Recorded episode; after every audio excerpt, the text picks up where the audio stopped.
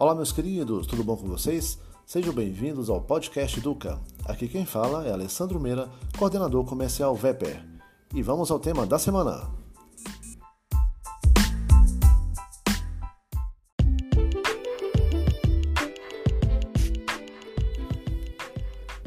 Não podemos generalizar todos os profissionais do mercado e estabelecer regras para o sucesso. Entretanto, é impossível não notar determinados padrões de comportamento e mentalidade entre pessoas que alcançam seus objetivos e se consideram bem-sucedidas.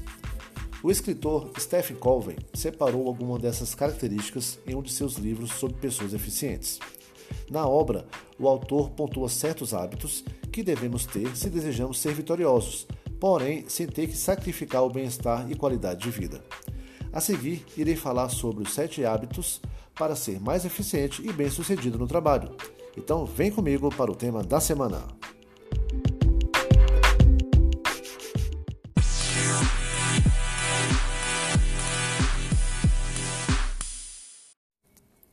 Então vamos aos sete hábitos para ser mais eficiente e bem-sucedido no trabalho. Primeiro, ser proativo. Ser eficiente significa produzir rendimentos ou efeitos.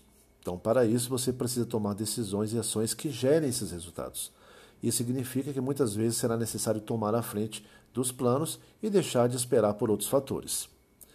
Segundo hábito, comece com o fim em mente. Significa que você deve iniciar seus planos com as conclusões em mente, ou seja, não perder a meta de vista jamais, não importando quais problemas ou obstáculos se apresentem no caminho. Terceiro hábito, as prioridades em primeiro lugar. Então, um hábito muito comum entre pessoas eficientes ou com rotinas é, apressadas é fazer listas, né? Botar sempre listas, uma, uma, fazer uma sequência ali de, de prioridades. Porém, esse costume perde o significado se as prioridades não forem colocadas em primeiro lugar. Então, pode parecer óbvio, mas muitas vezes as pessoas esquecem que as coisas urgentes nem sempre são as mais importantes. Quarto hábito: pense de maneira vitoriosa. Se você é pessimista e costuma enxergar todas as situações e problemas pelo lado negativo, é importante mudar de perspectiva. Pensar de maneira vitoriosa não é fácil, especialmente durante períodos de crise ou frustração, mas com certeza irá diferenciar você das outras pessoas, pois sua mente estará mais aberta para soluções e ideias. Quinto hábito: entenda antes de ser entendido. Então, a comunicação também é essencial para que você consiga defender suas ideias e buscar seus objetivos. Né? Muitas vezes, isso quer dizer que o silêncio é mais eficiente que as palavras, ou seja, você deve buscar entender as pessoas e suas expectativas para ser compreendido. Sexto hábito: a sinergia.